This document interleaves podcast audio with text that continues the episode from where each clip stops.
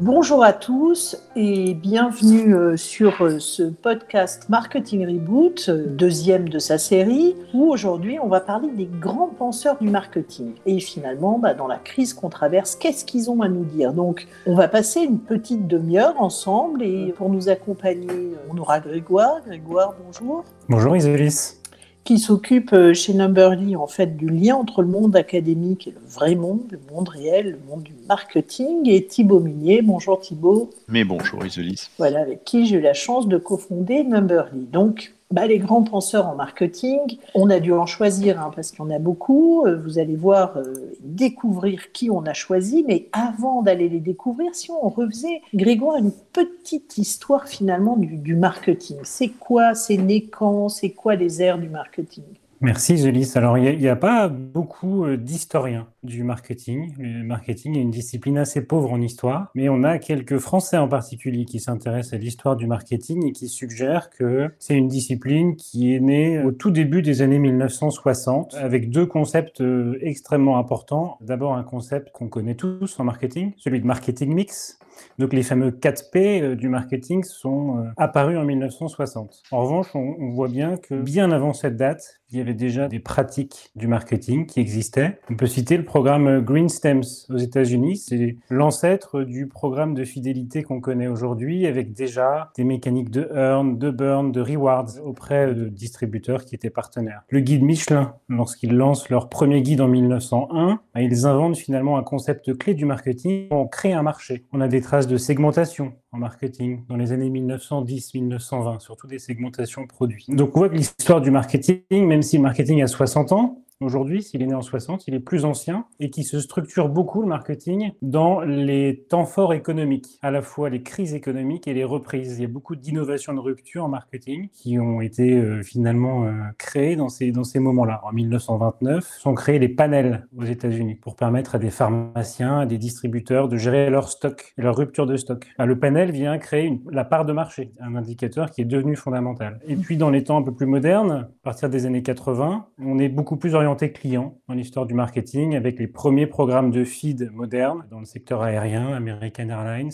et le marketing qui devient purement relationnel à partir des années 90 euh, et les travaux de l'école nordique en recherche en particulier. Alors on va voir effectivement pas mal d'Américains, euh, un nordique hein, dans ces grands penseurs du marketing. Et un, un point qui peut être intéressant dans l'histoire du marketing, c'est quand est-ce que sont nées finalement euh, les associations s'occupant de marketing. Donc si on compare les États-Unis et la France, il y avait un peu de décalage, pas de décalage? Il y a effectivement un gros décalage. L'AMA, donc l'Association américaine du marketing, elle est née à la fin des années 30, 1937, et euh, il faut attendre 1984 en France pour voir naître l'AFM, l'Association française du marketing, créée par Bernard Prat, le professeur Bernard Prat, qui est l'association qui encore aujourd'hui regroupe la communauté scientifique du marketing en France. Donc il y a une cinquantaine d'années en fait d'écart euh, entre nos deux pays. 50 ans, c'est pas rien. Ça explique certainement aussi pourquoi on a tant d'Américains dans les grands penseurs qu'on a retenus euh, pour ce podcast. Alors, euh, Thibault, on a retenu qui, qui De qui on va parler aujourd'hui? On peut pas parler de tout le monde, mais euh, au panthéon des penseurs marketing, pour ce podcast, on s'est dit qu'il y en avait quatre qui, qui ressortaient, qui ont au fond beaucoup contribué à structurer la discipline. Alors, on va parler de Théodore, on va parler de David, Dacker, Christian, et Catherine, trois Américains, euh, un Européen, une femme, euh, beaucoup quand même euh, de côte est hein, aux États-Unis. donc Théodore, même s'il est né en Allemagne, il a été prof bien sûr à, à Harvard on, a dit de lui qu'il était Marketing Man of the Year.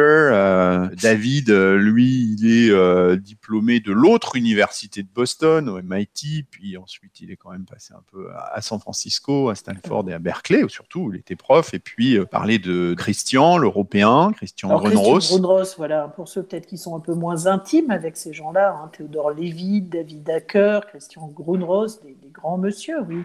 Voilà, alors David Hacker, hein, euh, en toute modestie, euh, il est, euh, selon California Magazine, le, le, Platon et le Newton hein, du branding. Donc, on parlera de lui tout à l'heure avec sa contribution majeure sur la marque, effectivement. Et puis, on parlera enfin plus récemment de, de Catherine Lemon, Catherine Lemon, elle, elle est connue pour la qualité de ses travaux et elle a eu le greatest contribution à l'avancement de la pratique du marketing, prof à Boston, elle aussi.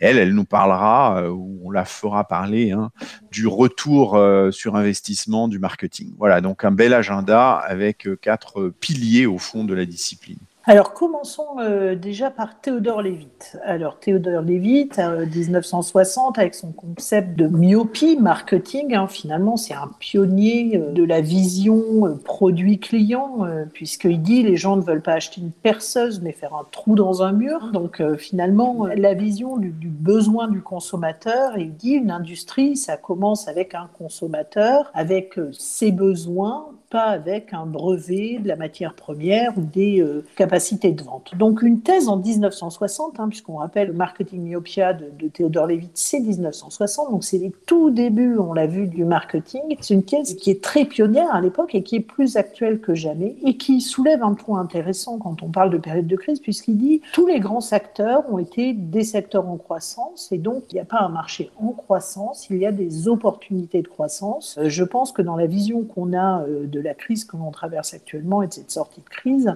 euh, c'est vraiment un sujet euh, très important. Donc, Grégoire, est-ce que tu peux nous en dire un peu plus sur euh, cette orientation client que peut avoir Théodore Levitt Bien sûr, alors Théodore Levitt, son, son article, hein, Marketing Myopia, c'est assez intéressant parce qu'il est tombé en désuétude pendant des années, cet article. On n'en a pas parlé euh, pendant une bonne partie de la fin du 20e. Et on en reparle là beaucoup depuis 10-15 ans parce qu'on se rend compte que déjà en 1960, il avait inventé ce qu'on appelle aujourd'hui l'orientation client. Et il y avait pensé avant tout le monde. Il pose des questions qui sont extrêmement intéressantes euh, dans son époque, Théodore Levitt. Il interroge beaucoup de marketeurs et il leur demande dans quel marché il joue vraiment. Et il suggère, avec des exemples de marchés de secteurs euh, aux États-Unis dans les années 60, il suggère que euh, plusieurs acteurs pourraient faire fausse route et donc développer cette myopie, euh, une incapacité à voir le long terme, à voir de loin. Donc il prend l'exemple des compagnies ferroviaires. C'est le début de, de l'essor de l'aérien aux États-Unis et les acteurs du ferroviaire commencent à perdre beaucoup de parts de marché sur le transport du passager, sur le fret, parce qu'ils se définissent comme des acteurs du rail et pas comme des acteurs de la mobilité. Il prend aussi l'exemple de l'industrie pétrolière. C'est extrêmement intéressant puisqu'il suggère que l'industrie pétrolière se définit comme euh, débutant par la recherche de pétrole, donc une matière première, et finalement se termine par la distribution à partir de raffineries. Il évite est le premier à dire ces acteurs-là devraient faire le cheminement inverse. Commencer par les besoins clients, créer un service pour satisfaire des besoins clients et s'assurer que la satisfaction client est au rendez-vous, pour en bout de chaîne trouver des matières premières qui sont nécessaires pour construire ce service. Merci beaucoup euh, Grégoire, effectivement, et, on peut trouver des exemples plus actuels. Alors quand on veut illustrer le fameux marketing myopia, souvent on prend l'exemple de Kodak hein, en disant ben, voilà un exemple de myopie marketing qui a une fin malheureuse, mais on peut prendre des exemples qui ont une fin euh, plus heureuse. Netflix par exemple, Netflix euh, c'était finalement d'un vidéo club. Et euh, comme il se définissait comme un leader du divertissement at home, à la maison, et qu'il s'est toujours défini comme ça, il a su évoluer. Et aujourd'hui, en particulier quand la grande partie de la planète était confinée, bah, cette notion de divertissement à la maison, elle était encore plus importante euh, que jamais, bien sûr. Un autre exemple hein, positif, euh, celui de Carrefour, qui finalement, avec des rachats hein, comme Kitok, Potager City, qui, Greenwiz, revient à l'essence même de ce qu'est le métier de Carrefour, c'est-à-dire apporter euh, des produits frais aux consommateurs, et du coup, euh, eh ben, euh, peut vraiment considérer qu'il n'est pas myope et répondre à des besoins plus larges qui, dans des périodes très chahutées de crise, leur permet de répondre aux besoins des consommateurs d'une manière beaucoup plus pertinente qu'en allant dans des magasins plus traditionnels. On a vu Théodore Lévite, alors euh, on peut partir un instant des États-Unis, aller euh, plus dans le nord de l'Europe. Et Thibault, tu peux nous raconter un peu peut-être qui est euh, Christian Grodros Oui, alors effectivement, Christian Grodros, il est intéressant 40 ans plus tard parce que il va au fond nous dire bon, la perceuse, c'est très bien j'ai compris que ce qui comptait, c'était de faire un trou avec. Mais ça reste très transactionnel tout ça. Et on reste vraiment dans le marketing du produit, même si on voit qu'il a fallu redéfinir son marché. Ce que nous dit Grunros, c'est que au fond, il y a peut-être un nouveau paradigme à découvrir autour d'un marketing relationnel par opposition à un marketing transactionnel. Grunros, il appartient à l'école nordique, euh, c'est un professeur euh, qui est à Helsinki. Et euh, dans ces pays-là, à cette époque, au milieu des années 90, la culture du service est clé. Et donc Grunros va remettre en question au fond les 4 Hein, le produit, le prix, la promotion, le placement, la distribution. Cette idée au fond qui, a été le paradigme du marketing pendant des décennies et il va lui opposer une vision plutôt d'un marketing qui s'appuie sur la gestion de relations, avec l'idée que ben, les transactions que on peut avoir quand on est un consommateur avec un, opérateur de service, ben, il n'y en a pas il y en a plusieurs. Parfois, l'échange qu'on va avoir avec une marque, va durer sur, sur des décennies, sur toute sa vie. Donc, il y a quelque chose de plus que la transaction qui se noue et qui se joue et sur laquelle les responsables et marketing doivent essayer d'agir. Et donc, euh, au fond, euh, Grunros, il challenge euh, cette approche du chiffre d'affaires. Le, revenu ne vient plus d'une série de transactions anonymes et indépendantes, au fond, peut-être les unes des autres, mais de la valeur des relations avec chaque client. Et il démontre que ben, on va pouvoir travailler dans la durée, faire grandir son portefeuille de relations. Et on, commence à parler dans le secteur bancaire, par exemple, de, gestion de portefeuille client. Les clients ne sont plus des transactions mais des portefeuilles euh, ou des relations. C'est le début vraiment de l'orientation client, euh, d'un marketing encore plus serviciel, et euh, ce qui est très en phase avec l'idée des moments clés Hein, des moments de vérité. C'est Procter et Gamble les premiers qui parlent du premier moment de vérité, le moment où le client est en face du, linéaire hein, dans son rayon. Et euh, on a euh, des auteurs à ce moment-là aussi dans le nord de l'Europe, euh, comme Yann Carlson, qui est le, PDG à ce moment-là de SAS, hein, la compagnie aérienne suédoise, qui va publier son livre Moments of Truth, les moments de vérité. Et l'idée de Carlson, c'est que au fond, la compagnie, elle joue chaque jour son avenir sur 50 000 moments de vérité avec des clients, avec des multiples clients. Et donc, il faut réussir chacun de ces moments-là. Donc, c'est une conception très euh, servicielle. Chaque interaction dans une mmh. chaîne hein, de traitement, elle, va avoir un, rôle clé sur le consommateur. Alors justement, si on s'intéresse hein, à cette vision servicielle, euh, comment, Grégoire, on passe d'un scénario produit à un scénario service? Alors il y a deux personnes, hein, deux chercheurs, euh, là on revient aux États-Unis, qui ont consacré toute leur carrière académique à étudier ce passage d'un scénario produit à ce scénario service. Catherine Lemon, Boston College, et euh, Roland Rust, qui est à l'Université du Maryland, qui est d'ailleurs un des fondateurs de Journal of Service Research. Donc on voit que l'héritage de la recherche en service est en fait très fort. Ils ont dit un truc euh, qui euh, reste dans les annales du marketing.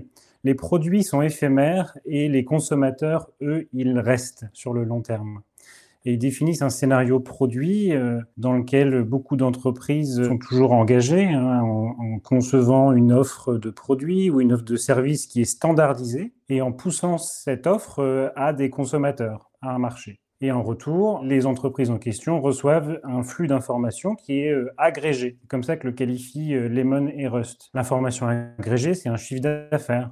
C'est une part de marché, par exemple.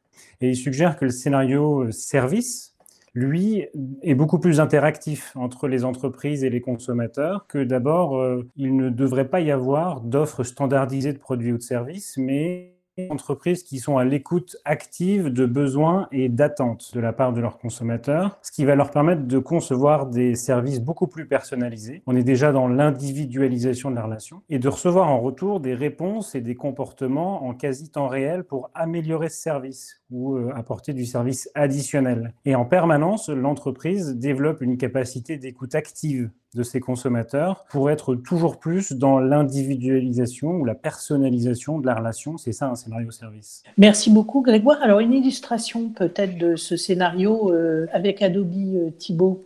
Oui, ben, il y a un cas célèbre hein, euh, de la Harvard Business School qui est euh, le cas de Adobe, effectivement. Adobe, c'est euh, une société qui, à l'époque, donc vend des logiciels, certains s'en souviennent, notamment du logiciel Flash. Certains graphistes se, souviennent certainement avec émotion de, ce temps passé avec Flash. Et Adobe est une société qui vend des produits, littéralement, euh, des, logiciels dans des boîtes euh, qui sont chippés euh, à des distributeurs qui, eux, vont faire le travail de commercialisation auprès du client final. Et puis, le PDG hein, de Adobe, à l'époque, c'est Monsieur Narayen, hein, Chantanou de son prénom, qui va, qui va dire attention, on ne peut pas préserver le statu quo pour toujours et qui va remettre en question finalement le, business model à ce moment-là d'Adobe en, en, proposant et en obtenant de son, de son board euh, le rachat euh, d'une société complètement nouvelle qui s'appelle Omniture. Et alors, honnêtement, euh, tout le monde à l'époque est très surpris par ce rachat. encore une fois, pourquoi une, société qui fabrique des logiciels de dessin, de graphisme, va s'intéresser à une société comme Omniture qui euh, vend des logiciels euh, de d'analyse du parcours client, de personnalisation sur des sites web. Euh, pourquoi? Alors certes, Omniture est une belle société profitable. certes, le graphisme commence à se connecter avec le marketing digital, mais ce qui intéresse surtout notre ami Chantanou, c'est cette idée que Omniture a développé un nouveau modèle économique et un modèle software as a service. Donc le, software, le logiciel comme un service. Donc au fond, on ne ship plus des produits, mais on facture des releases. Les clients téléchargent à distance les logiciels et surtout, surtout, euh, les clients sont euh, clients euh, en direct d'Omniture, donc d'Adobe après leur achat, en direct sans passer par un intermédiaire distributeur. Donc Adobe passe d'une culture du produit à une culture du client. Et ça, ça va profondément, évidemment, euh, changer euh, leur mentalité. Au-delà de, l'intervention, euh, enfin du changement chez Adobe, est-ce que on peut creuser un peu dans cette voie et, s'intéresser peut-être à ce que Lemon et Rust ont pu faire en 2004 oui, bah absolument, parce qu'au fond, euh, ce que euh, Greg, tu nous expliquais euh, tout à l'heure, c'est cet article un peu fondateur hein, de, de Lemon et Rust sur Customer, le Return on Marketing. Hein, eh bien, cette idée que, au fond, on va pouvoir euh, regarder le marketing comme un investissement, hein, donc c'est-à-dire comme une modification euh, positive hein, de la valeur des clients, une sorte de delta euh, d'accroissement de customer equity pour par, rapport au coût bien sûr que le marketing a généré. Donc le, customer equity, c'est quoi? Bien au fond, euh, Lemon et Rust nous expliquent que c'est la somme des valeurs clients. Vous savez, la valeur client, c'est la valeur actualisée nette des flux futurs de revenus avec un client Hein, c'est un concept euh, dont on reparlera, importé bien sûr de la finance. Et euh, les monnaies Rust euh, vont finalement réfléchir à cette notion de, customer equity et mesurer au fond le ratio hein, entre l'investissement nécessaire en marketing et son impact mesuré par l'accroissement de la somme des valeurs clients. Donc le customer equity devient le moteur de performance, le moteur de croissance en quelque sorte, le référentiel absolu du capital client et, donc de euh, l'impact du marketing, donc ce fameux return on marketing, dans un contexte de pression budgétaire, eh bien, euh, on va l'utiliser euh, énormément et, le modèle est vraiment novateur et, va transformer la vision, encore une fois, du marketing. Merci beaucoup. Et finalement, bah, si on, se dit que les relations, elles créent de la valeur, on vient le voir, euh, bah, comment ça marche? C'est quoi une relation? Euh, Grégoire, on, a eu des beaux penseurs là-dessus. Ah, bien sûr, il y, en a, euh, il y en a deux en particulier. Il s'agit de Rob Morgan et de Shelby Hunt, deux, chercheurs américains, Université de l'Alabama et Texas Tech. Ces deux chercheurs, qu'on appelle fréquemment Morgan et Hunt, et qu'on associe euh, en permanence ont écrit un article tous les deux en 94. Et euh, ça fait plus de 25 ans que cet article continue à être le fondement de ce qui fait le marketing relationnel. Cet article, c'est euh, la théorie qu'ils appellent engagement-confiance, Commitment Trust Theory, du marketing relationnel. L'article, il est toujours fondateur cité plus de 28 000 fois depuis sa publication, ce qui est vraiment rare pour un article de recherche. Et il, décortique cette idée de relation euh, en disant que la relation est quelque chose de très sensible, c'est quelque chose euh, duquel il faut prendre soin, ça se travaille, ça s'entretient et que c'est un investissement des deux parties qui sont en relation. Alors pourquoi engagement et confiance? Euh, ben, C'est les deux variables qu'ils font émerger de leur théorie. Et ils suggèrent que l'engagement, c'est finalement la conviction euh, qu'une relation euh, continue avec quelqu'un, avec un tiers, ça peut être avec une marque, est si importante qu'elle justifie un maximum d'efforts pour l'entretenir. Et la confiance, de l'autre côté, c'est euh, cette idée que on va juger notre partenaire dans l'échange comme euh, fiable et intègre. Et donc l'engagement et la confiance euh, sont toujours aujourd'hui les deux variables qui sont extrêmement étudiées en marketing relationnel, puisque c'est bien cette combinaison de confiance et d'engagement qui va générer des relations fructueuses à forte valeur, parce que ça génère des comportements euh, de coopération. Et finalement, euh, des comportements de coopération, si on prend appui là-dessus, sur ces fondamentaux, ces fondements du marketing relationnel euh, qui, ont, été exposés en, en, 94 et que tu viens de montrer, ça, nous donne quoi comme proposition de, reboot? Si, Morgan et Hunt écrivaient ça aujourd'hui, ils pourraient dire quoi face de la crise qu'on traverse aujourd'hui Alors, leur, euh, leitmotiv hein, à Morgan et Hunt, c'est euh, des stratégies pour générer euh, de l'engagement. Donc, ils, étudient les drivers de l'engagement. Ils font plusieurs propositions qui sont intéressantes dans leurs articles. Alors, on pourrait citer une des, de leurs propositions phares, qui est finalement l'idée qu'en tant qu'entreprise, il est primordial de consolider les bénéfices relationnels. Quand on parle de valeur en marketing relationnel, on parle de valeur évidemment euh, du point de vue de la marque, du point de vue de l'entreprise. Donc c'est la valeur tirée euh, d'une relation longue avec un client. Et on parle finalement assez peu de la valeur perçue par le consommateur. Et cette valeur perçue, c'est ce qu'on appelle bénéfice relationnel. Et il y a des chercheurs français, en particulier les travaux de Pierre Vol, hein, qui euh, permettent de mieux comprendre ce que sont ces bénéfices relationnels. Il y en a six qui ont été identifiés et, bien décryptés. Les bénéfices relationnels, c'est euh, ce qu'un client va chercher dans la relation avec une marque, c'est de l'économie monétaire, c'est de la commodité. Je suis dans la relation parce que c'est pratique. Il y a des bénéfices d'exploration, je découvre de nouvelles choses. Il y a des bénéfices de divertissement, des bénéfices de distinction, c'est tout l'idée des programmes de fidélité à statut, par exemple et des bénéfices d'appartenance. Voilà les six grands types de bénéfices relationnels. Et Morgan et Hunt nous suggéreraient aujourd'hui euh, ben, de les consolider dans, cette période puisqu'ils génèrent fortement de l'engagement. La deuxième chose que Morgan et Hunt euh, pourraient nous suggérer aujourd'hui, c'est euh, pour générer de l'engagement de consolider un partage de valeurs communes entre les marques et leurs consommateurs, puisque le partage de valeurs, c'est un driver qui est très fort pour un consommateur s'identifier à une marque et à une promesse euh, relationnelle, ce qui optimise fortement l'engagement. Il y a beaucoup de marques aujourd'hui qui euh, prennent la parole en mettant en avant un certain nombre de valeurs communes avec leur cible relationnelle. Puis la troisième proposition de reboot serait probablement euh, de la part de Morgan Hunt d'éviter dans des prises de parole marketing des comportements euh, qui sont opportunistes. Et il démontre que quand un client